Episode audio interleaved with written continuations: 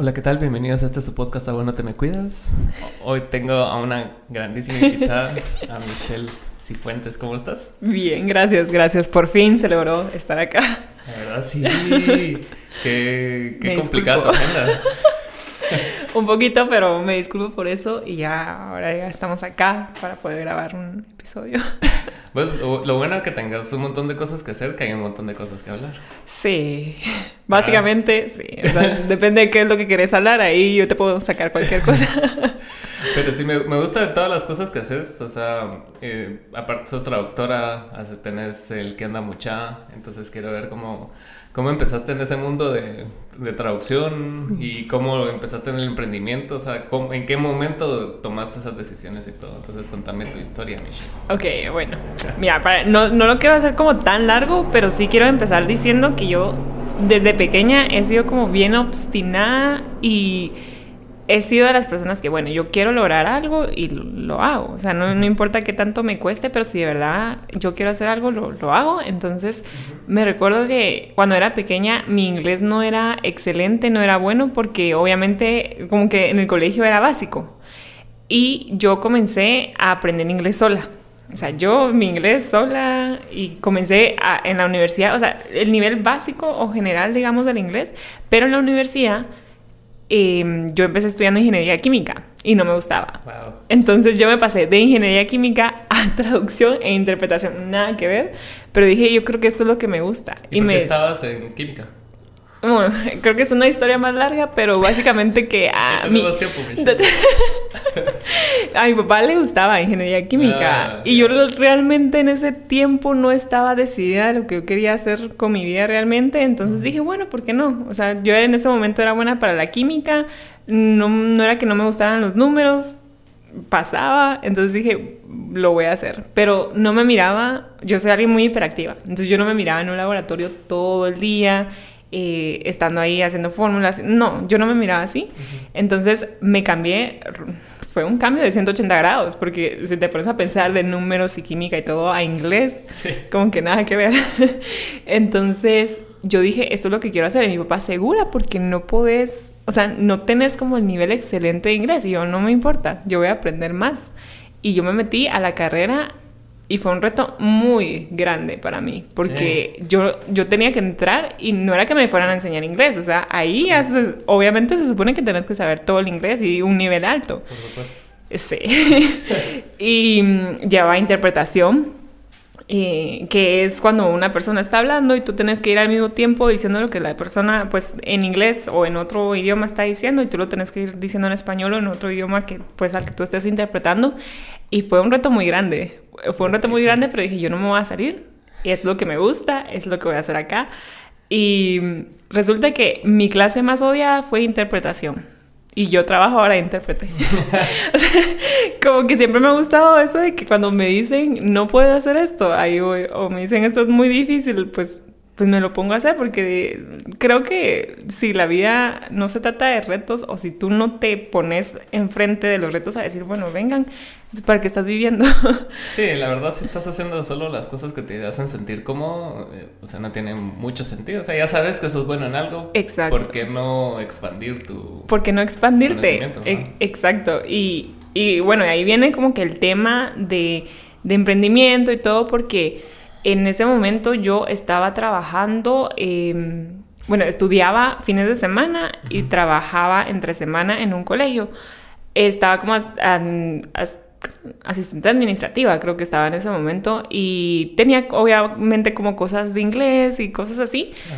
Pero yo decía, no me veo trabajando para alguien toda mi vida. Yo desde un principio yo le decía a mi papá, yo antes de los 25 años quiero tener mi negocio. Y mi papá, bueno, dale, va. y yo de verdad, antes de los 25 yo voy a tener mi negocio. Y todos eran sí, sí, Michelle, sí. Entonces... Pero por lo menos no te decían que no. no me decían que no. Hay, personas que solo te... Ah, pero sí, algunas sí decían que no. Ah, sí, sí. Y, y, y, con la excusa de que no estás estudiando algo de negocios o no estás al nivel, no tienes la experiencia o o es complicado porque sos mujer. Mm, lo que siempre te dicen, ¿verdad? O sea, es... y, déjame decirte, en un mundo de negocios, ser mujer es muy complicado. O sea, si tú no te más de carácter, si no, sino como que ahí te tenés que crear como que otra identidad. Porque si tú no te creas de carácter, no te respetan, no te ponen atención, no te toman en serio.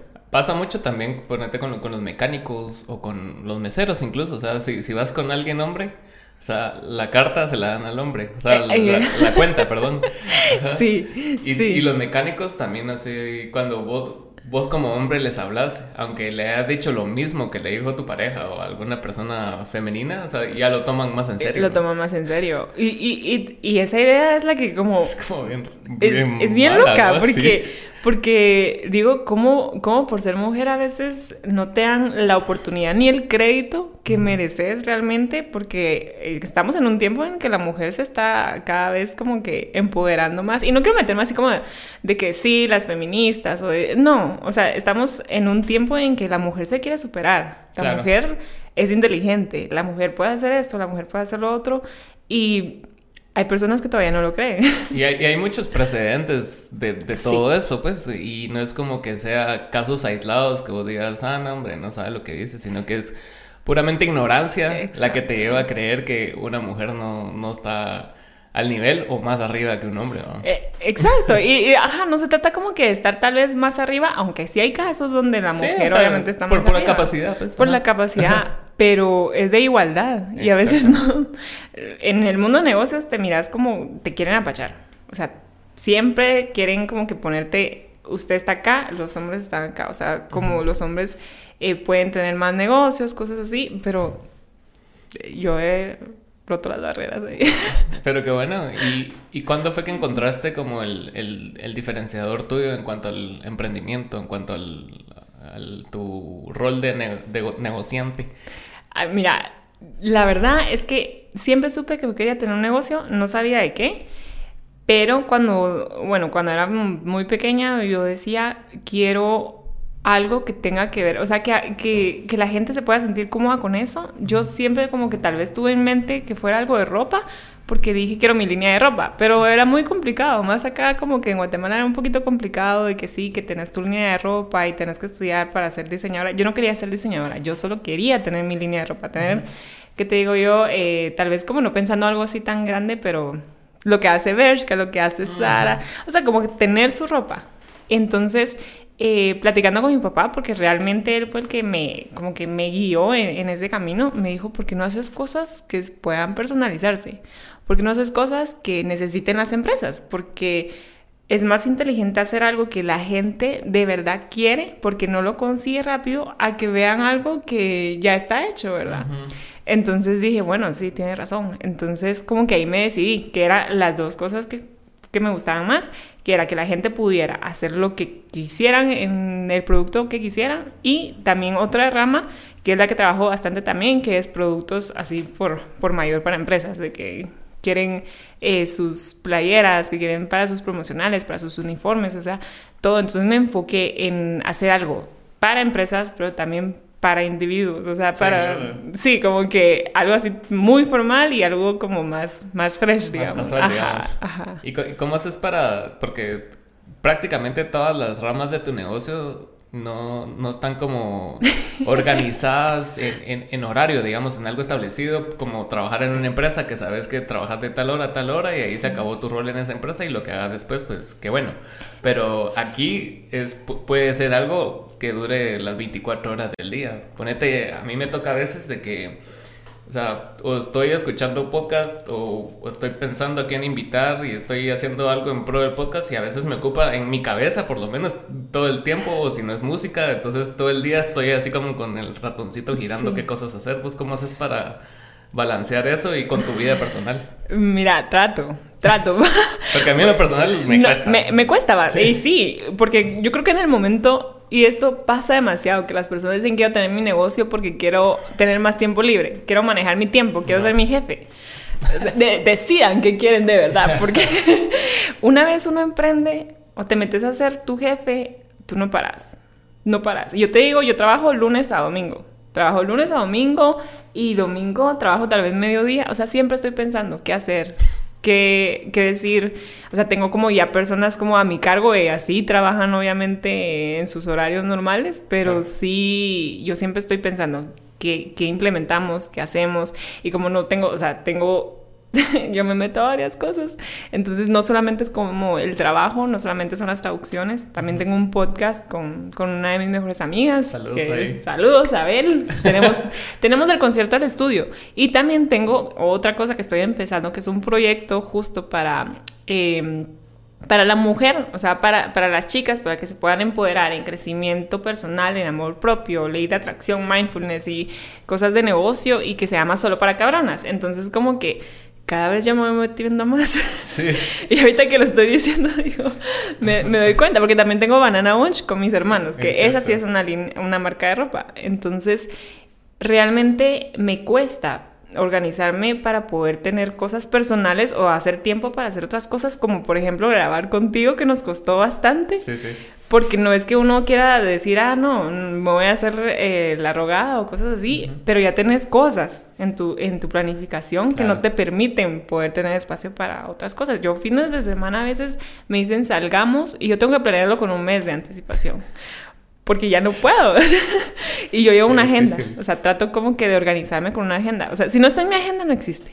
Claro. Pero sí trato, trato como de eso. No, no es que ya tenga la clave para decirte, ah, mira, yo hago esto para poder sobrevivir y organizarme bien, pero... Pero sí, sí tenés ciertas herramientas. Ahorita que mencionaste el mindfulness y, y, y eso es como que es, es una herramienta bien, bien nueva, novedosa pero también a veces bien útil si, si la sabes usar bien. Entonces, que, quería como que más o menos que me llevaras por ese camino, el mindfulness. ¿Y cómo, empezaste en eso? ¿Qué leíste? ¿Qué viste? Mira, la verdad es que fue tal vez hace unos dos años que yo empecé a adentrarme en el mindfulness, que es como que entrar en, y encontrarte, no estoy como que muy empapada de toda esa información, pero sí es encontrarte en ti, o sea, en, el presente, porque muchas veces nos enfocamos en estar estancados en el pasado, que ese era mi problema, la verdad, o sea, no tanto como que en el futuro, sino yo estaba tan en, como que en el pasado que ya no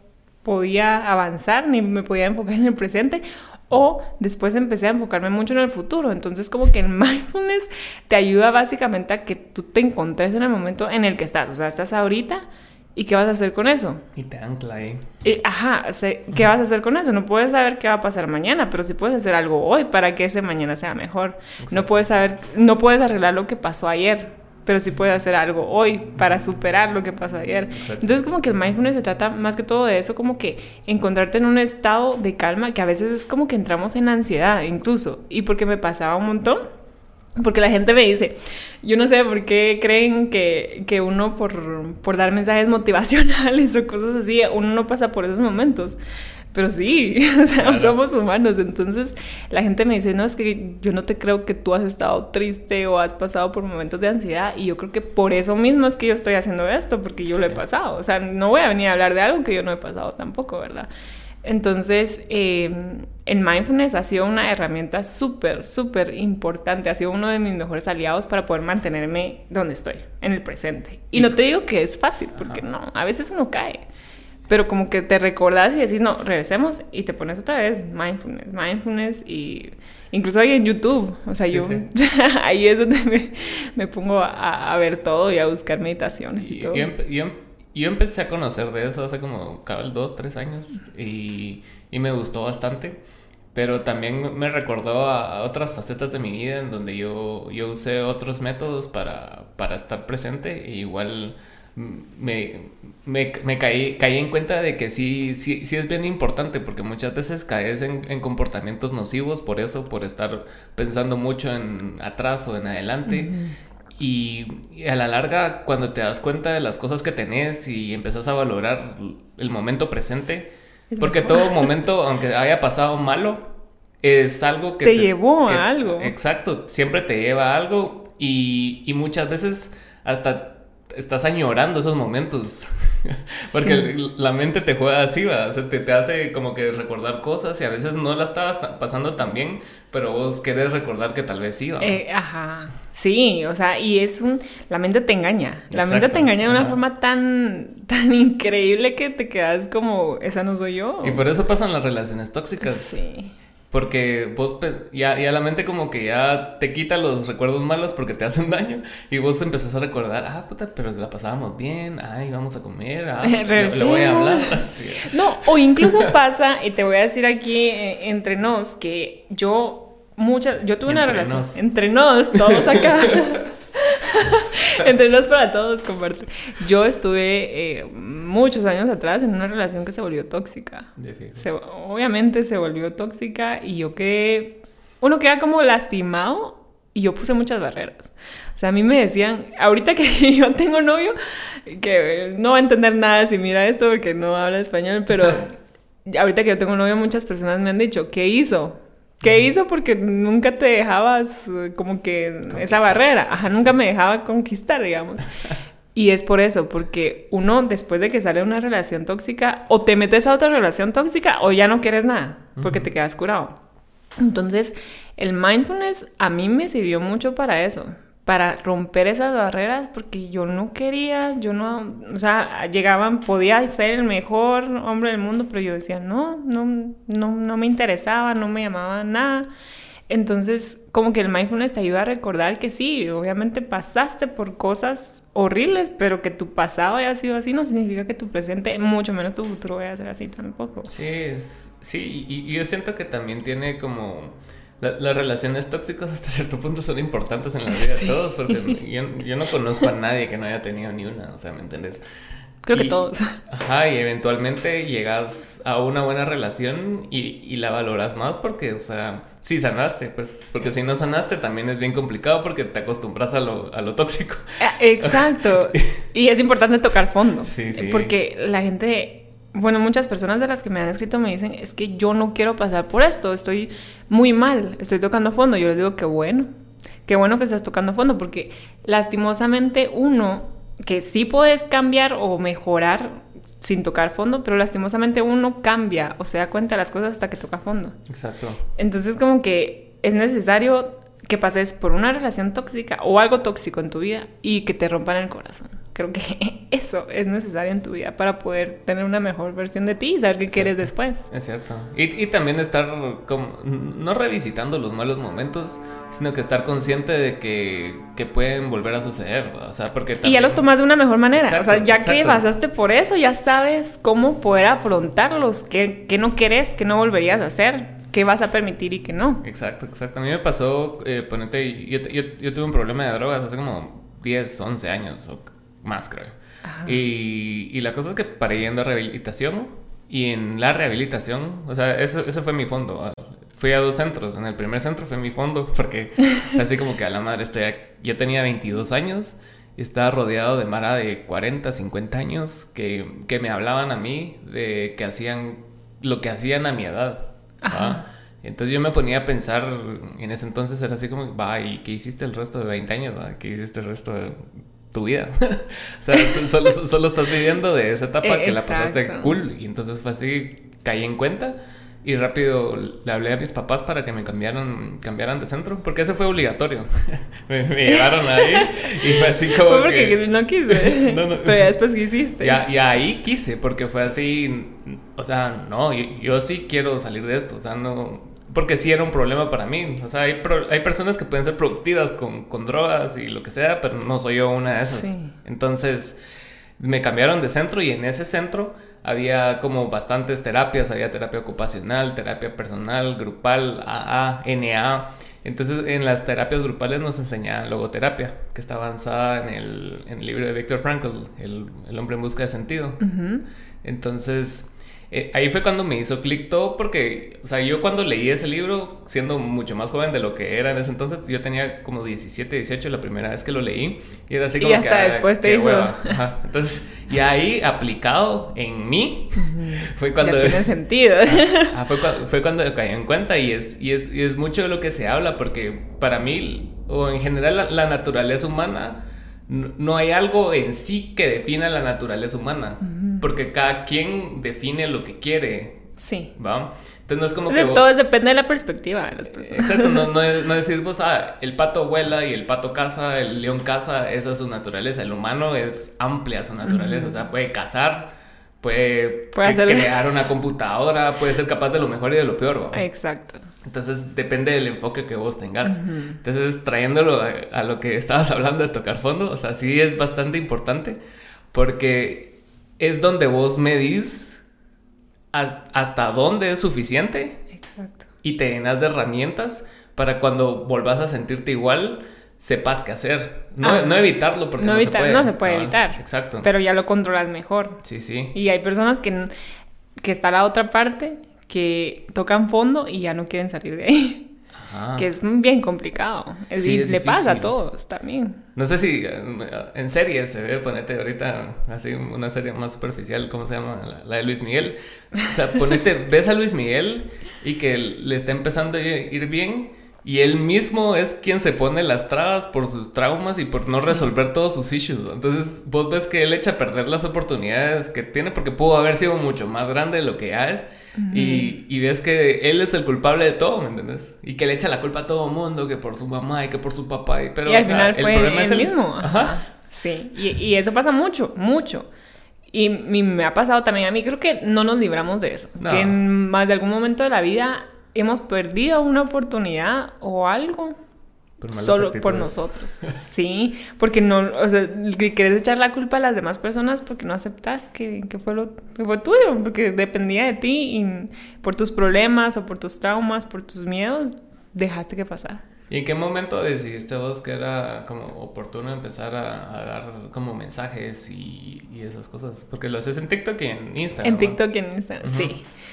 Ay, cuando toqué fondo, me recuerdo, eh, bueno, de esta relación tóxica que te, que te, estaba hablando, no era, yo, la Michelle que hoy está acá sentada, no era la Michelle de hace unos 6, 7 años atrás. Y justo lo estaba hablando en uno de los podcasts que, que yo realicé para el grupo de Solo para Cabronas, porque a veces nosotros para tener nuestra mejor versión tenemos que empezar a sanar desde adentro. Y yo toqué fondo en esa relación yo toqué fondo, porque, bueno, no, no, como que no me voy a poner a recordar todo lo que pasó, pero sí, ah. ¿para, qué? Dos horas de podcast. Dos horas. pero sí toqué fondo, o sea, llegué al punto en el que, eh, pues, que me llegué, yo, yo escuché la de All Too Well de Taylor Swift y yo decía, sí, o sea, sí, me recordé de esa relación, porque creo que obviamente como que todos hemos pasado por algún punto de eso, entonces yo creo que en ese momento toqué fondo estaba, si se puede decir, estaba deprimida, estaba mal, yo no quería hacer nada, no tenía como que un plan eh, bien de mi futuro, no sabía cuál era mi, visión, ni había pensado en mi misión en ese momento. Eh, solo estaba viviendo una vida, estaba pasando los días, pero no estaba viviéndola realmente, o sea, estaba solo existiendo, exacto. Entonces después de eso, tuve muchas personas detrás para poder yo levantarme otra vez. Y de esas personas, mis mejores amigos estuvieron ahí presentes siempre, mi familia también. Y me ayudaron, porque obviamente uno no puede solo. O sea, uno tiene que aceptar que uno solo no puede. Y yo, porque yo a veces no quería salir. O sea, es real. Yo les digo, en los mensajes que veo ahora, no se dejen... Eh, porque parece imposible que tú, tú, no quieras salir de tu cama o que estés llorando ahí, que no quieras hacer nada, pasa. Entonces como que tienes que tener ese apoyo de las personas que, que, que, te quieren y que no te van a juzgar y que te ayuden a salir adelante. Y eso fue como que empecé obviamente desde cero, como que ahí sí, cuando tocas fondo tenés la oportunidad de empezar de cero y para bien o para mal. Entonces empecé. Y dije, yo creo que este es el momento en el que yo tengo que renacer, tengo que, tengo que hacer mi negocio. Fue cuando yo hice mi negocio, fue cuando empecé a trabajar, mi primer trabajo, fue cuando hasta me pinté el pelo. o sea, creo que uno se cierra los ciclos y todo. Hice cosas que nunca había hecho y que nunca pensé que iba a hacer. Conocí personas que, que impactaron mi vida de forma positiva y también de forma negativa. Ah. Hice mil cosas que dije, no puede ser que la del fondo en el que yo estaba, o sea, de, de, la depresión o la tristeza que yo había pasado, que yo dije, esto es lo mejor que me pudo haber pasado, y me está pasando algo mucho mejor, que si yo me hubiera atenido a, a aferrarme a eso, no hubiera, no hubiera podido tener todo lo que había obtenido en ese momento. Entonces dije, está bien, o sea, pasaron unos, ¿qué te digo yo? Unos dos años, y dije, estoy en mi mejor versión. Nunca, nunca pensé que iba a poder llegar a tener una empresa antes de los 25 años que iba a poder eh, sentirme plena conmigo misma, porque empecé a trabajar, o sea, tampoco iba a ser como que a los dos meses y ya empezar a hablar y dar charlas porque necesitaba ayuda yo. Sí, Entonces, no lo había pensado en ese momento, hasta que poco a poco me llegaron mensajes de mis amigas cercanas que, que sabían que yo había pasado por una situación mal y mm, y me decían, ¿cómo hiciste para superar esto? Porque yo te miro ahora y estás feliz, estás trabajando, tenés tu empresa, estás escribiendo, estás haciendo esto. ¿Cómo le haces? Entonces yo les empezaba a decir a ellas, mira, eh, tenés que hacer esto, tenés que enfocarte en tal cosa, tenés que... Empecé a leer, empecé a leer un montón, y empecé a enfocarme en mí, empecé como que a pasar tiempo con mis amigos, a conocerme, porque uno después de una relación larga como que... Te despersonalizas un poco. Sí, y, y fíjate que eso pasa mucho cuando estás en la adolescencia. Porque ya cuando sabes, en este momento te prometo que yo me mantengo en, en mí y mi novio se mantiene en él y, estamos bien. Pero antes como que no sabes ni siquiera lo que querés, lo que te gusta, entonces como que vas agarrando formas de otra persona, entonces te desconoces. Y ese fue el proceso que yo tuve que pasar. O sea, después de tocar fondo como que tuve un crecimiento, un crecimiento, hasta que mis amigas me empezaron a decir, deberías compartir tu historia, deberías, o tal vez no tu historia, pero ayudar a muchas personas, porque hay personas que están pasando por esto y tú, tú lo sabes perfectamente, o sea, tú sabes que ya pasaste por esto, puedes ayudar a alguien, ¿verdad? Entonces dije, bueno, lo voy a intentar, porque estaba eso de que siempre estás como el, ¿qué van a decir? Porque algo que pasa desafortunadamente es que cuando tú quieres emprender o hacer algo que te guste, los primeros que te van a apoyar no son tus amigos. No. Son personas desconocidas, lastimosamente, y tus familiares a veces tampoco te van a apoyar hasta que ven que ya vas como en el camino correcto, digamos, de que ya vas triunfando. Entonces, dije, bueno, lo voy a hacer. Me costó bastante decidirme porque muchas personas de mis amigas eran así como que, Ay, ahora ya sos famosa o te crees famosa, que no sé qué, que no sé cuánto. Cuando ni siquiera subía algún contenido y ni siquiera le daban like mis amigos, sino que otros desconocidos. Entonces yo varias veces me arrepentía, pero dije, hasta que al punto dije, tú estás haciendo esto por los likes o por ayudar a las personas, Entonces, cuando ya dije, no, yo estoy haciendo esto por ayudar a las personas. Entonces dije, me voy a enfocar en ayudar y menos en, en ese ego, ¿verdad? En ese ego de que, ay, quiero tener tantos likes o quiero alcanzar tanta, pues, tantas personas que compartan esto. Y así fue. Fue cuando decidí que había alguien que quería escuchar, que tenía que ser escuchado y que siempre va a haber una historia que tuya que puede ayudar a, a otra persona. Nunca sabes cuándo ni cómo pero siempre va a ayudar. Y de todas, y de toda esa fase donde estabas como que reconstruyéndote, o sea, ¿cuáles fueron tus, cuál fue el camino que tomaste? O sea, fuiste a terapia, hiciste, no sé, eh, leíste un montón de libros, o sea, ¿qué hiciste para, para venir y decir, vos, ah, eh, esto estoy haciendo mal, de esta forma lo puedo solucionar? Y, y hasta cierto punto para dar, para dar un mensaje más allá de la evidencia, también tenés que tener como ah, cierto fundamento de las cosas que leíste y todo. Entonces, ¿cuáles son tus pilares informativos, digamos? Mira, yo la verdad es que comencé a leer un montón y... Ay, se me olvidó este autor. Mira, y lo leo un montón. Está Mateas. Bernardo, Bernardo Estamateas. De él comencé a leer un montón. Él es psicólogo. Y también, yo no sé por qué se me fueron ahorita todos los nombres. Así pasa en los podcasts. Por si quieres referencias, así como que se mueren. Sí, ahí se los voy a pasar, te los voy a decir.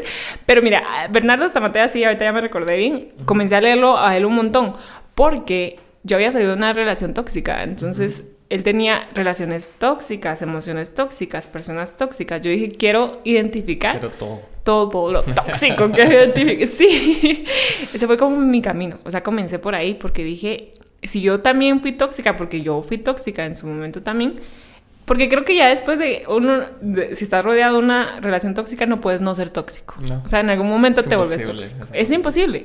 Entonces yo dije, quiero identificar qué es lo tóxico, o sea, qué cabe en lo tóxico y qué es no tóxico para poder como que hacer un detox de todo eso y trabajar en mí. poder trabajar y poder ya enfocarme en leer más, informarme más y poder ayudar a las demás personas. O sea, sí dije yo, no puedo venir y ayudar a alguien más si no vengo y mejoro yo primero, ¿verdad? Entonces como que sí, uno de mis pilares más importantes fue eh, Bernardo Zamateas. Ajá. Y ya después como que comencé a leer qué te digo yo de crecimiento personal, mucho de amor propio, me empecé a rodear de, de bueno, en Instagram que, pasa algo con el algoritmo que le das like a algo y te empieza a aparecer un montón de cosas. Yo empecé a seguir muchas páginas así Em, de frases, muchas páginas de psicología y muchas páginas de, de, pues, de crecimiento personal, de crecimiento profesional. Entonces como que ahí me, me, fui, me fue llamando mucho la atención. y dije, bueno, vamos, vamos a meternos. Sí, porque tú, tú, hiciste un trabajo bien profundo. A veces, muchas veces la crítica en, en ese aspecto del, de la motivación y, y, del coaching y todo eso es que es como un quick fix, o sea, que, que, solo, que solo busca arreglar el, el, problema inmediato y no el problema de fondo. exacto. Y, muchas veces eh, pues te puede causar más problemas todavía, solamente así como que, ay, me voy a tomar una pastillita para tal cosa y tenés cáncer. Exacto. Sí, sí, y, mira, y yo no soy, no soy psicóloga, entonces como que yo sé dónde está mi límite, o sea, sé hasta dónde, incluso porque muchas personas me han escrito, mira, tú sos psicóloga porque quiero tener terapias, y yo las refiero, porque tengo, las refiero con mi psicóloga o las refiero con otras personas, porque digo, no, tampoco uno tiene que aprovecharse de eso, ¿verdad? O sea, uno sabe su límite, yo comparto cosas de mi experiencia, de las que he leído, pero hasta ahí, ¿verdad? Tampoco. o sea, me encantaría y estoy en esos planes de, de como que meterme a, a estudiar ya algo relacionado a eso, pero estamos en... Eh, es bonita esa Sí, sí, sí. No, sí, sí, sí. Tengo una de mis mejores amigas es psicóloga y me dice, vos hubieras sido psicóloga. y yo sí, la verdad es que me, me, encantaría, me encantaría, pero estoy viendo como que... En la agenda. En la agenda. A ver en qué momento se me abre un espacio por ahí. no, sí, para que tengo que no. pues, pero qué, qué bueno que, que, has encontrado como el camino y siempre es importante ir como revisitando en el, en el, momento que estás y, y, seguir creciendo a partir de ahí, porque siempre, siempre puedes, como, siempre es un proceso de mejora continua. ah, sí. No, no es así como que, bueno. Eh, y ahí ya estoy en mi 100. No, nunca vas a estar en tu y aparte, 100. tenés 24 años, tenés un montón de camino por recorrer y un montón de cosas. Lo que ha pasado, nada que ver con lo que va a venir. Exacto. Y, y ahora, como aparte del mindfulness, ¿cómo, haces para mantenerte un poco más presente? Porque, o sea, el, el, hecho de tener proyectos como el que tenés o los que tenés, o sea, te, te hace mucho irte al futuro y en proyecciones y en cosas así. Entonces, ¿cómo, ¿cómo, cómo, haces para delimitar así como que va, ya está bien planear, está bien qué, qué quiero hacer, pero también tengo que ocuparme de sacar todo lo que está ahorita presente. Sí. Como te, mira, es muy difícil, muy difícil, porque como decís, o sea, uno empieza a planear con sus proyectos, entonces tú decís, bueno, entonces voy a planear con mi vida, o voy a hacer esto, o estás en una reunión, o sea, imagínate, yo bien podría estar acá y pensando en otras cosas, pensando en qué tengo que hacer después, pero creo que eso ya se convierte en un problema, y eso justamente, como te decía, lo vas a trabajar y si lo empezás a, tomar en cuenta y empezás a vivir en el presente, siempre va a haber momentos en los que vas a caer. Y me ha pasado. Y me pasó recientemente, unas semanas atrás, que yo empecé a vivir estancada en el pasado. Ah. Y empecé mucho en el futuro. O sea, me perdí. Perdí la Michelle que estaba en ese momento y se quedó en el pasado y en el futuro. Hasta que dije, no puede ser. Pasé, sí fue una, un momento, pero yo creo que se me juntó de que tenía estrés de, de, todos los proyectos, de que ya viene fin de año, que tengo que hacer esto, que tengo que hacer lo otro. Entonces hubo un momento en el que mi cerebro dijo, no más. Y como que se desconectó. sí, me desconecté y era Michelle en el pasado, Michelle en el futuro. Ya no Michelle en el presente. Entonces me costó bastante porque esa semana estuve muy sensible. Estuve muy sensible. y aparte que pues estaba pasando por mi periodo en esa semana, que ah. fue horrible. Entonces como que fue una semana bien horrible en donde yo estaba sensible, yo estaba pensando en el pasado, estaba muy enfocada en el futuro y, mi psicóloga me dice, basta, basta, porque tú sabes perfectamente que uno no puede estar viviendo en el pasado ni en el futuro. O sea, tienes que vivir en el presente, no sabes qué va a pasar mañana y para qué estás reviviendo el pasado. O sea, basta. Y fue donde dije, es cierto. O sea, creo que a veces necesitamos que alguien venga y nos diga, basta, basta. Y sí, pues mira, la verdad es que, o sea, dejando a un lado eso, como que ya lo pongo de ejemplo porque uno dice, es fácil decirlo para alguien que ya está viviendo en el presente. Sí. Pero si tú ahorita, o sea, la persona que nos está escuchando está viviendo mucho en el pasado o en el, en el futuro, hoy te digo basta.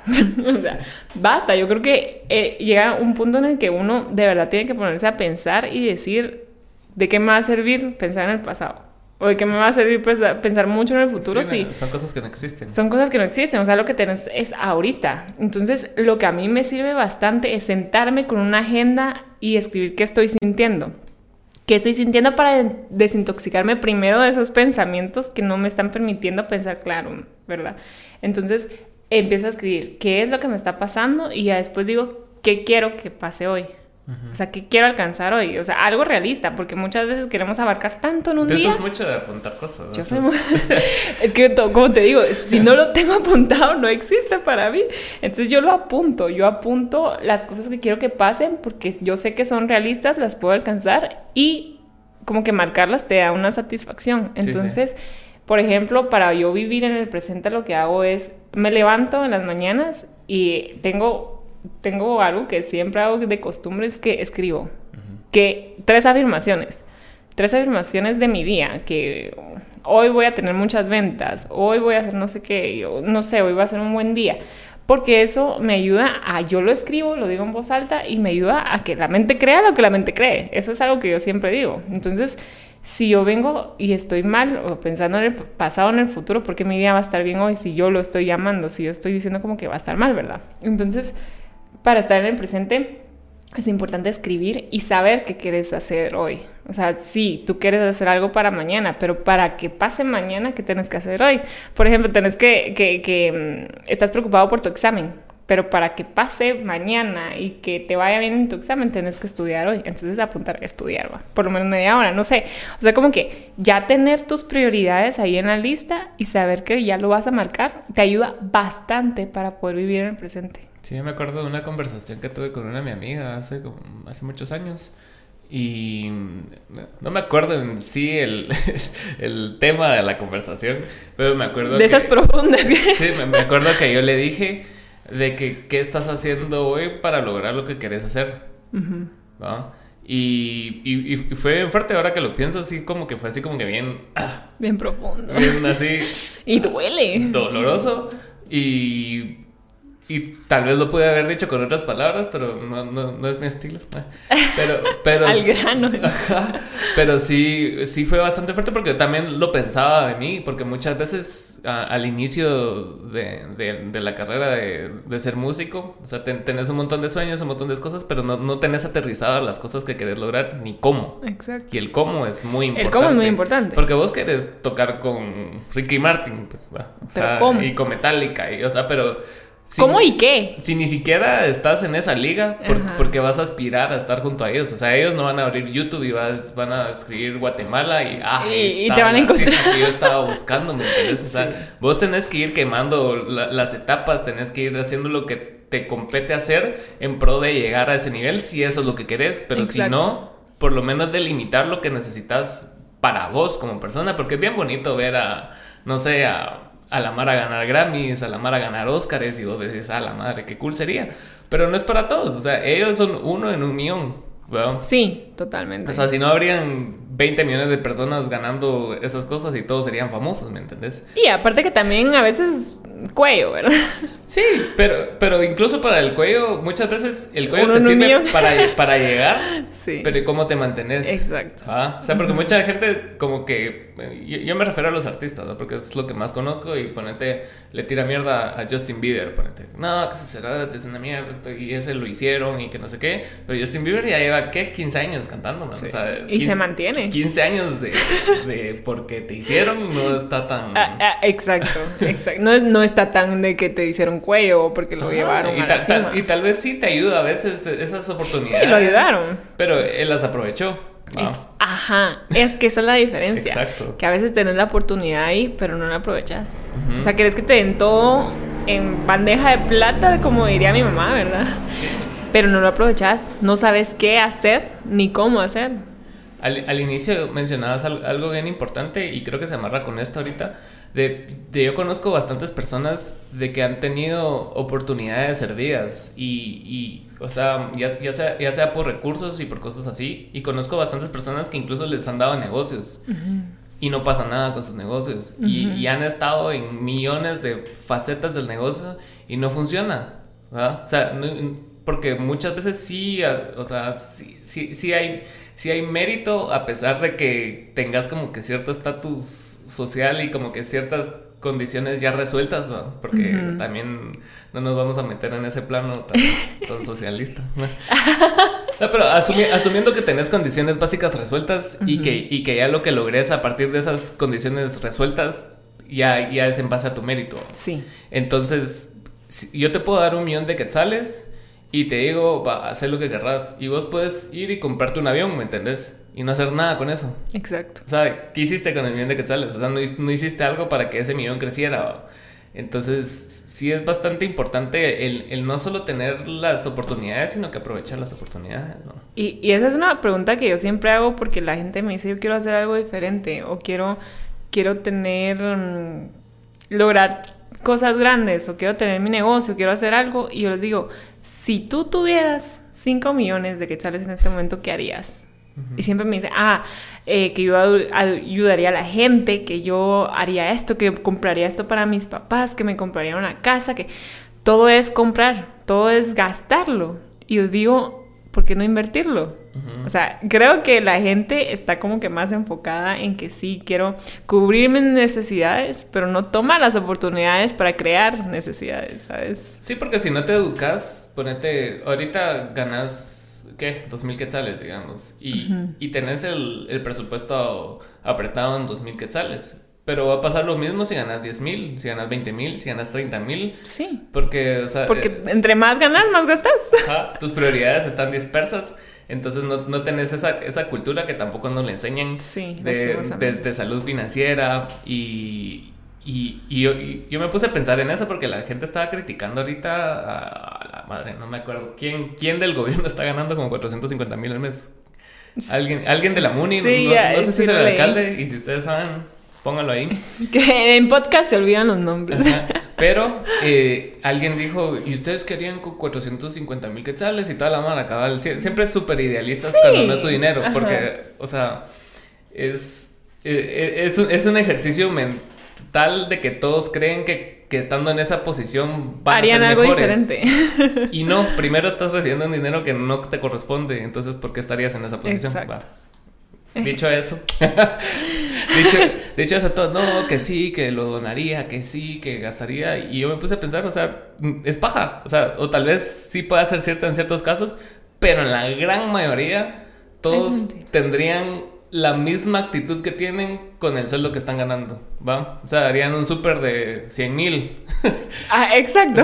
Viajarían y se gastarían el resto de 350 mil, ¿me entiendes? Entonces no es, no, es, no es tan fácil como cuando ya vas delimitando y aprendiendo a cómo usar tus recursos y no solo enfocado en dinero, sino que en, en, todo. en salud, en salud mental, en, todo, en todas las cosas que, que a la larga hacen que vos seas quien sos. Sí, sí, porque es importante ahorita que estás hablando de, de, dinero, de tu salud mental, de tu salud, salud, o sea, es importante tener un, tener un balance con eso. O sea, no solamente puedes venir y crear eh, un negocio para poder tener, estar bien económicamente. ¿Estás bien mentalmente? ¿Estás bien físicamente?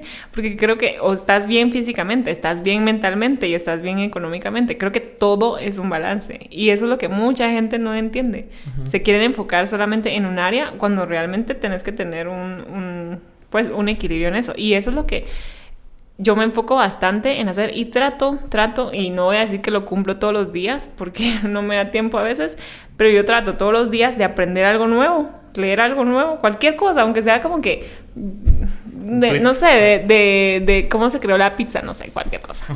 Sí, porque es, es algo que ya aprendiste y que te hace no es para que sea superior a las demás personas, pero te da una ventaja sobre las demás porque es algo que tú sabes que ellos no saben. Entonces, yo trato de aprender algo y trato de leer siempre, pues es como que cargar un libro o informarme de más cosas, porque siempre te estás como nutriendo.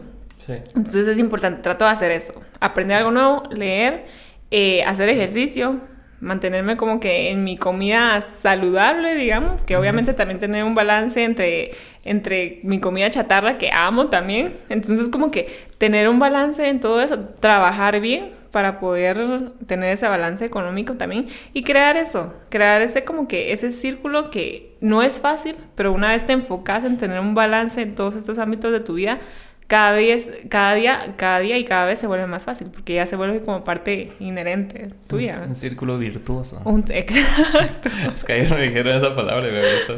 un círculo, sí, y es cierto, es un círculo virtuoso de cierta forma, ¿verdad? O sea, es algo que haces todos los días, pero se convierte en una rutina positiva y buena en tu vida. O sea, no es algo de que, ay, sí que monótono. No, no importa si es monótono, si es algo bueno que te está aportando, te está ayudando a crecer, no es monótono, porque no es lo mismo, te estás creciendo cada día. Exacto, y, y, y, lo, y lo, lindo de, de eso, de, y también de tener la oportunidad de hacer algo que te gusta, es que realmente sí te ves reflejada en el trabajo que haces, porque eso, eso muchas veces es el problema.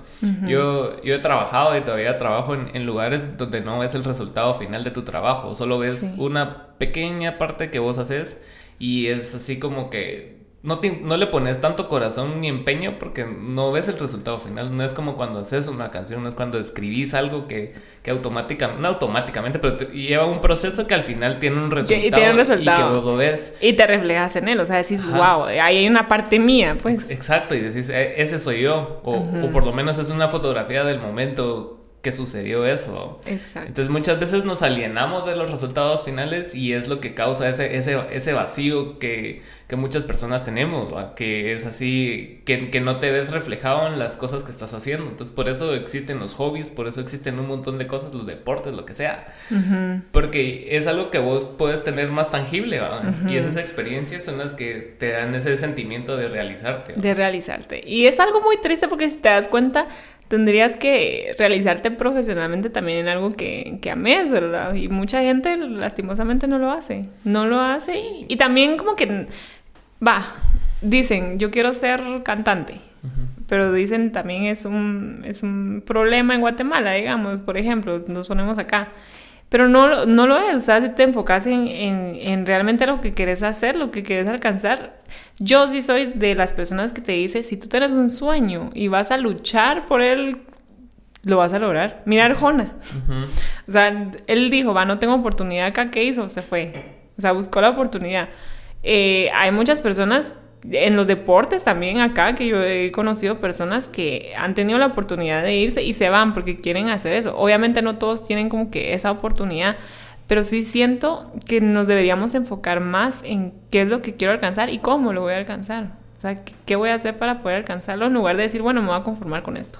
Porque muchas veces no somos felices y nos lleva el resultado de frustración, de pasar así toda tu vida frustrado. Y, y creo que ya no estamos como para o sea, estamos para romper esas cadenas, pues esas generaciones en las que ya no estás haciendo lo que te gusta, sino que tenés la oportunidad. O sea, hay plataformas, hay cosas en las que puedes, pues, ayudarte a ti mismo. sí, Sí, sí, es complicado, siento yo a veces, porque no, no, tanto por pensar solo en el problema, sino que las, las, condiciones donde te estás desarrollando no, no son las más óptimas. O sea, poniéndonos en un caso súper extremo, o sea el, el, el, índice de nutrición. Entonces, ajá, si, si, no tenés cubierto eso, no, no, puedes tener la capacidad de aprender cosas nuevas. Y, y en, y en este país lo, lo, ves bastante, porque, o sea... Es un problema. Hay muchas personas con, con mucho potencial, pero las, las, las, circunstancias que los rodean, sí, sí es bien complicado y ya al final priorizas, o sea, ¿qué quiero? O sea, quiero sobrevivir. Ser, quiero ser Arjona o quiero comer hoy. Eh, eh, exacto, sí. Entonces vas ahí y, y, y, y, si, es bien complicado. Y ya, ya en otro plano, ya que tenés resuelto eso, como lo habíamos dicho antes, es, es también como el, el entender ¿qué, qué artista sos vos o qué, qué tipo de empresario vas a ser? Porque todos quieren ser Steve Jobs, ¿me entendés? Pero Steve Jobs es Steve Jobs. Ajá. Entonces vos puedes venir y hacer como tú, que hiciste tu proyecto, o sea, querías hacer tu, tu línea de ropa y tu línea de ropa por el momento no, no es Gucci, ponete, pero tenés tu línea de ropa y, y, conforme le vas metiendo el tiempo va a ir creciendo y va a ir llegando al nivel que vos querés que llegue. Pero yo siento que el, el momento de pasar de, de, cero a uno es el más difícil. Es el más difícil. Porque, eh, sí. Porque te, te, empezás a pensar en, en, todo lo negativo que las personas te dicen. O sea, a mí, a mí me ha tocado un montón de veces, o sea, con esto, con el podcast, con el con la ah, música. Todos te van a decir. Entonces toda la gente te, te, te, te, da un montón de peros. Incluso cuando quieres estudiar una cosa en la universidad que no sea como la... Que no sea derecho, medicina. sí. Ingeniería. O sea, si quieres estudiar psicología es así como, ay, pero ¿y eso cómo hacer? O, o diseño. Que estás loco. Ajá. Entonces, yo, yo siento que es bastante... El entorno siempre te va a decir que no y no importa. ¿va? Si no lo haces, nunca vas a saber si a alguien sí le gustó. Va como tú en tus videos. Es así como que. Y viste que, que hubo un feedback positivo y, y, y, no por eso lo haces, pero si te da te motiva, gasolina, te motiva. Estás diciendo, eh, le está llegando a alguien, la gente te dice, ah, mira, me gustó eso que dijiste el otro día. Y vos em, empezás a como que profundizar más en eso. y, es, y, es, bastante importante el querer ver tu trabajo reflejado, como, como lo estábamos hablando. Sí, y, y, y, es lo que, cabal, me, me pones a pensar en que si todos nos enfocáramos en escuchar a todas las personas y seguir las tres ramas importantes de, de, la educación, habría muchos de ellos, sí, o sea, habría muchos de ellos, pero hay muchas personas que decidieron no escuchar y hay artistas famosos en la calle, hay artistas, eh, pintores, pues hay pintores ahí famosos, hay personas que hicieron, o sea, que no siguieron el camino que todos han seguido, sino que se han desviado para bien y dijeron, no, yo para qué voy a seguir ese camino si todos ya siguieron por este, yo me voy a guiar por este y le voy a echar ganas. Y ahí están triunfando. Entonces como que también, obviamente si, si tienen la, están en las circunstancias, y en la posibilidad, como ya habíamos hablado, ¿verdad? Sí, y, y, también ponete en, en, el, en la cantidad de personas que estudian derecho, por mm. poner un ejemplo, ¿cuántos entran y cuántos, salen? y cuántos hay. Exacto. Porque salís, vos decís, bueno, hice lo que tenía que hacer, saqué buen promedio en el colegio, saqué buen promedio en la U, estudié Derecho, me gradué, estoy trabajando, gano, gano nada. No estoy ganando lo que yo esperaba. Entonces te dedicas a otra cosa. ¿Y ahí qué pasa? O sea, llenaste los, los checkmarks y, y llegaste al final y, y no te asegura nada tampoco, ¿me entiendes? O sea, muchas veces, a mí me decía mi mamá cuando, cuando salí de rehabilitación, porque ella pensó que iba a dejar la música, iba a dejar todo y me iba a dedicar así 100% a ser académico o lo que ella saber, quería que yo fuera. Ajá, la cosa es de que yo le dije, o sea, mamá, o sea, los doctores también jalan cocaína, ¿me entendés? O sea, los abogados, pues, hay, hay, películas de eso, o sea, están mirando. Sí, o sea, no porque seas doctor o abogado o cantante. No te quita nada. No te quita nada. Ajá, no es así como que, ah, no, ya soy doctor, ya, ya, no, ya no voy a ir a fiestas. O sea, la Mara toma, la Mara hace lo que tiene que hacer, ¿me entiendes? Y yo le dije, o sea, yo sé que no lo voy a volver a hacer y de hecho nunca lo volví a hacer. Pero también tenía en mí el convencimiento de, de no hacer eso. Y adentro de estar en ese lugar, en ese centro, fue cuando realicé que sí, de verdad me gustaba la música. Porque tal vez en un inicio no lo estaba haciendo por las razones adecuadas, porque me gustaba más la fiesta que la música. Pero, pero ya, ya quitas la fiesta y todo ese rollo y, y lo único que me quedaba era la música, Hasta, el, hasta el día de hoy. Entonces es así como que vos decides, bueno, sí me gusta, entonces ¿qué vamos a hacer al respecto? Y, algo muy importante ahí es que tocaste fondo. Ajá. Tocaste fondo y supiste que era lo que te gustaba de Exacto. O sea, si me quitas todo en la vida y, y solo una cosa me queda, eso va a ser siempre. La música. Ajá. Y de hecho, hasta me llevé mi guitarra ahí. Inconscientemente, porque no, o sea, no, era como que yo tuviera como, no sé, solo la llevé. Fue natural para mí. Y ahí, tardes que no estaba leyendo, que no estaba en terapia, tocaba guitarra. Entonces era así como que, a vos sí me gusta. Ajá. Sí es real. Ajá.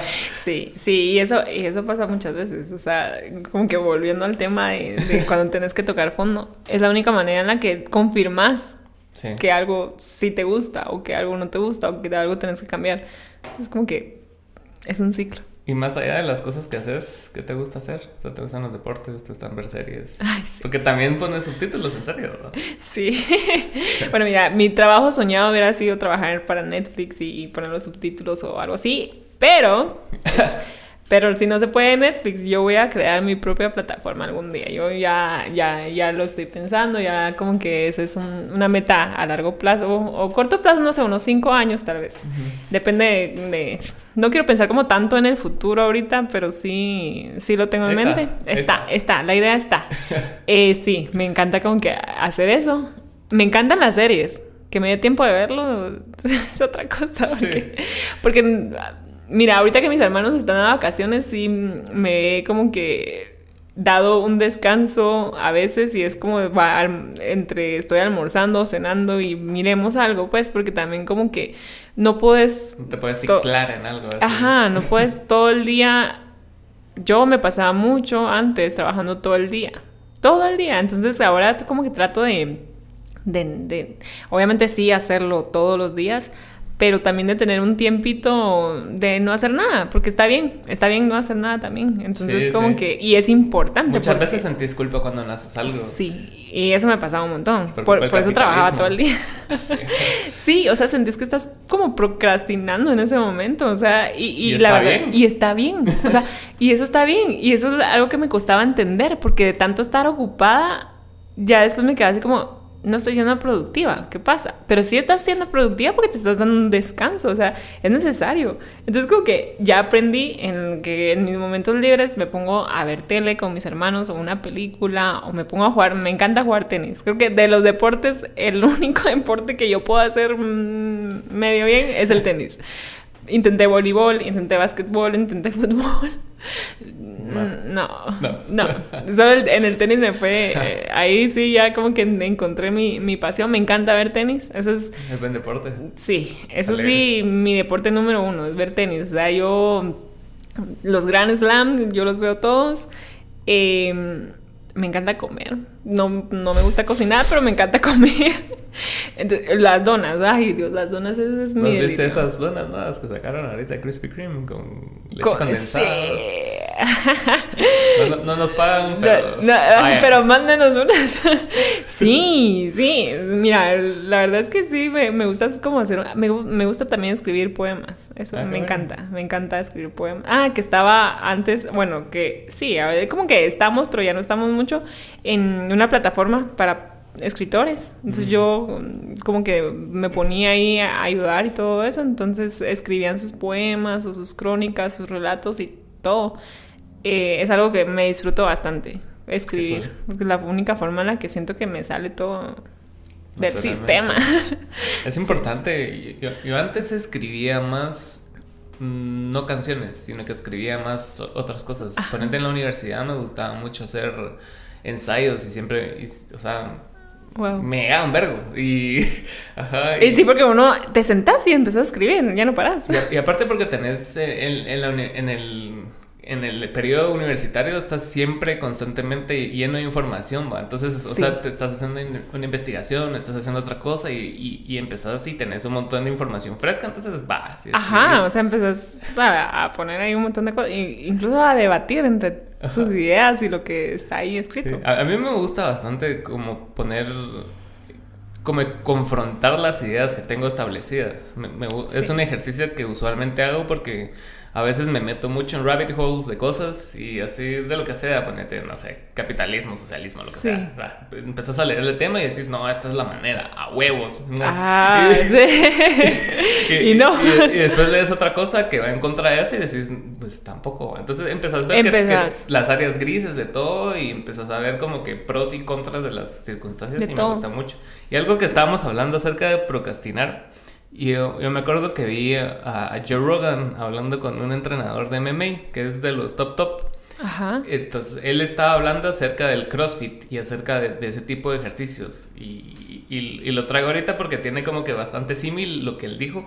Porque los, los, los deportistas rusos de lucha, ellos no entrenan al 100% todos los días, sino que ellos entrenan en un 6, en un 7 Y es más que todo como que acumular horas para ya cuando les toca ir a Olimpiadas Ya con todo. y cosas así, esas, ese mes antes de Olimpiadas y socan, ¿va? o sea, ya 10, 10, 10, porque no es real dar el 100% Sí, se van a todo quemar. el tiempo, todos los días. Exacto. E- Eso es como que bien americano, de que trabaja, trabaja, grind, grind, Sí, grind. sí, y, sí. Es, y a veces no, muchas veces no está bien, porque no puedes dar el 100, o sea, no puedes estar trabajando en mil cosas todos los días. Y, y eso pasa mucho, que, que ya dando tu 100, 100, 100, 100, 100, ya no puedes llegar. O sea, por ejemplo, muchas personas empiezan que sí, que toda la semana y que todo el día y que duro, duro, duro. Cuando llega el viernes ya están casi muertos, pues. Hay semanas que grabo todos los días podcast, hay semanas que, que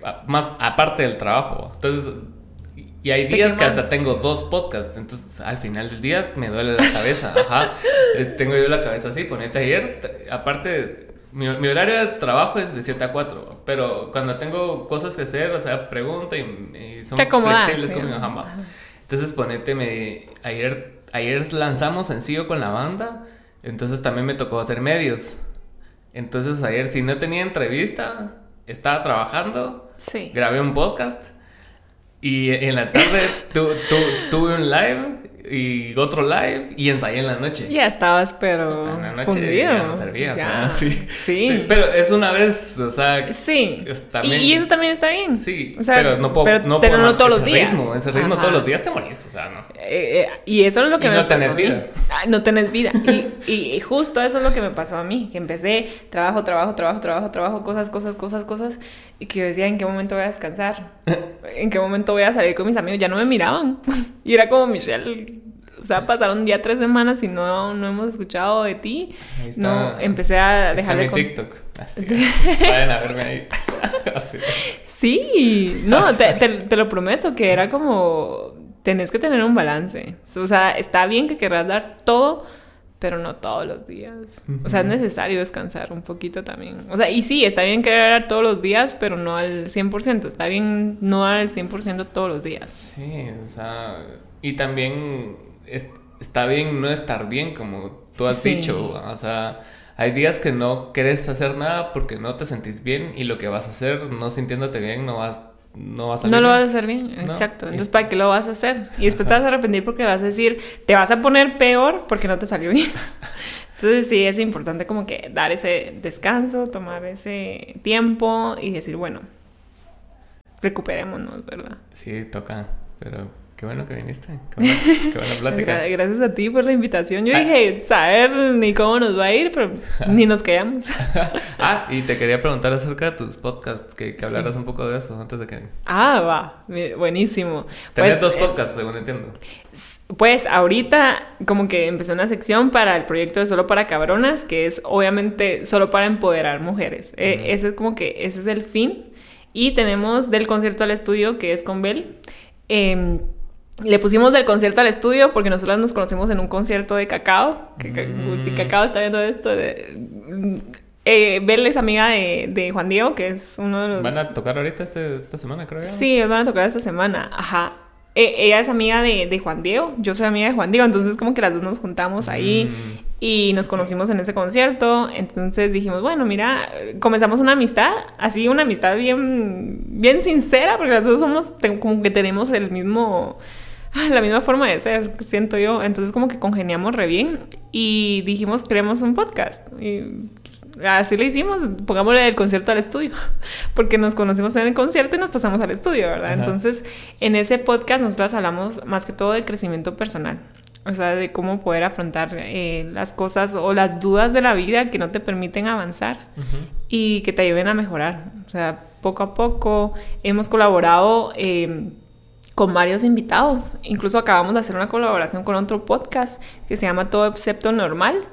Eh, uno de nuestros grandes logros fue hacer un, un podcast con una eh, chica mexicana ¿Quién? que Ana Lourdes Esquerra, que, bueno, que no, no, no, no es tan conocida, pero sí tenía su podcast con, con uno de mis conocidos, eh, se llama Dos Lados Una Historia, Mm. que yo creo que ya no siguieron ellos grabando, pero sí pudimos hablar. Ella tuvo, eh, eh, incluso ella hizo una charla en TED. Ah, qué cool. Ajá, entonces... Pues qué, qué cool eso de, de, de, los mexicanos y en general... ¿Cómo se apoyan?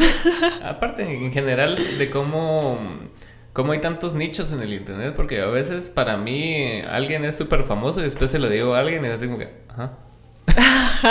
y para mí es así como que súper importante. Es así como que ha estado en TED Talks y ha estado en tal y tal. Y vos así, y la otra persona acá, ah, bueno, está bien.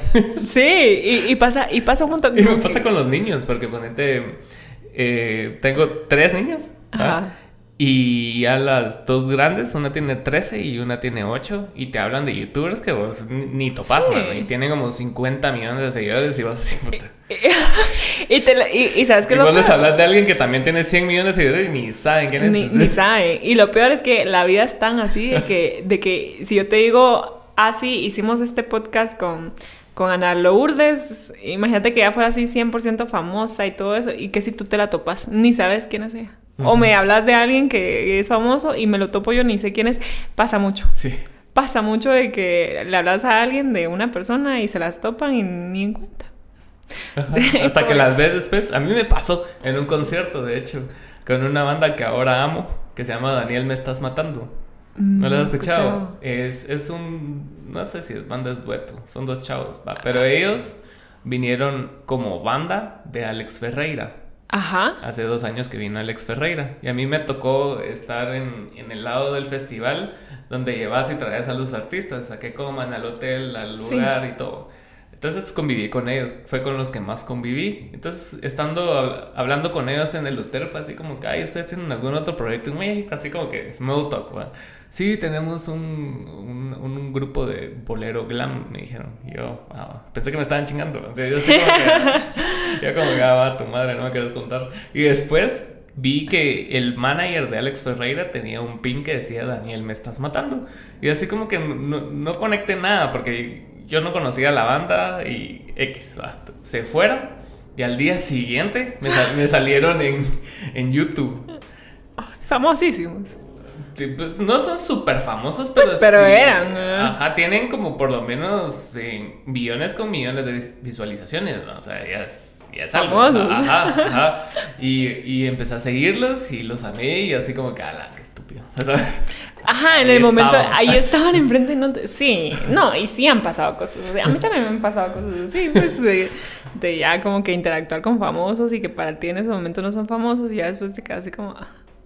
Y, y, hasta cierto punto hace que la interacción sea mejor porque es honesta. No es, honesta. No, no, es así como que, ay, yo te quiero conocer y es cómo estás. Y, sino que es así de un lugar de, ay, ¿qué tal? ¿Cómo estás? Es honesta, es honesta. Y ju sí, justo así me pasó hace, hace unos años atrás con CNCO.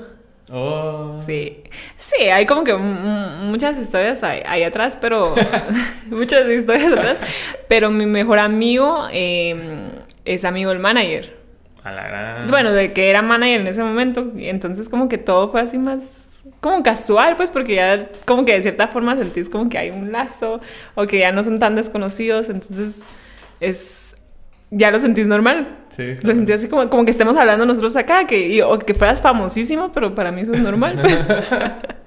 sí, pasa. pasa. Pues, y, y, en esos podcasts, así como con, con Bell, o sea, a mí, yo admiro mucho ese tipo de podcasts como temáticos, porque yo la mayoría que sigo no son tan así, pero los pocos que sigo que son temáticos, veo que es un chingo de trabajo. Ponete, no sé si has visto el de leyendas legendarias que, que hablan de, de crímenes Ajá, o de cosas así. Es, es, un montón de investigación. Es un montón. Ajá. Es un montón. Y a nosotros nos toca así. o sea, nos, nosotros tenemos que investigar. Y, y, lo que pasa es que como somos dos, es como... ¿Qué temas tenemos? Uh -huh. Y las dos sacamos temas, ¿verdad? Entonces uh -huh. a veces mmm, son temas completamente diferentes. Entonces como que ordenamos. ¿Cuándo vamos a sacar este? ¿Cuándo el otro? Escogemos un tema. Bueno, investiguemos. Y después hagamos una guía cuáles son tus ideas, cuáles son mis ideas, qué vamos a hablar, porque tampoco es como que nos sentamos y ya sí, qué no, vamos a hablar, fácil, no, o sea, sí llevamos como que ya una, una, guía, una preparación y es por eso que ahorita no hemos sacado nada, porque ella está con lo último, que ya está cerrando ahorita eh, su licenciatura, yo estoy con esto de que... Ya está te, en España, ¿no? Ya está en España, uh -huh. ajá, y entonces eso como que es un plus de que no podemos grabar, porque son ocho horas de diferencia, entonces sí. la que ya está ahorita, pobrecita, está súper estresada con todo, y ahorita que ya viene, yo me voy. Mm. Entonces, hemos estado como que en una etapa bien complicada para poder grabar, pero sí, ya estamos organizándonos otra vez para eso. Lo bueno es que es como que, es que ahí está. el formato ayuda a que no a que, que, si lo dejas de hacer, igual no importa, porque, o sea, lo puedes retomar en cualquier momento, es algo tuyo. Y, o sea... Sí, sí, y ese, como que nosotros siempre estamos así conscientes de eso, ¿verdad? De que, de que está ahí y que lo tenemos que retomar y que la gente lo escucha, pues, porque algunos se han preguntado así como, ¿cuándo van a regresar? Pero sí, sí, tampoco vamos a grabar solo por grabar y sacar algo solo por sacar, ¿verdad? O sea, sí tienen que haber preparación. Algo así decía un, podcast que yo seguía, que ahorita ya no, ya no, ya no siguió el chavo, que es de este Ricardo Farrell, el comediante. Y él dijo, bueno, este es el último episodio en no sé cuánto tiempo, porque, o sea, para se llama neurosis y ánimo, entonces tiene que ver como que sus neurosis y al final sí. un mensaje positivo. Entonces él decía, o sea, si, si yo quiero dar mejor contenido, tengo que estar en un momento en donde yo pueda darlo y ahorita estoy ocupado en un montón de cosas, entonces vamos a grabar cuando se tenga que grabar, así que órale. Y, eso está bien, porque si vas a dar contenido de calidad que, que, se note, ¿verdad? Exacto, exacto. Pero ya, muchas gracias por venir. Gracias a ti por invitarme. Y a ver. ¿Cómo te seguimos en redes? Ah, en. Bueno, bueno, las principales. no, voy a. Mi personal es Michelle Ciro. Eh, del, en el podcast estamos como del concierto al estudio. Y es, bueno, solamente creo, sí, del concierto al estudio y Michelle Ciro, ahí nos pueden contactar. Gracias. Gracias. Comparto, le like.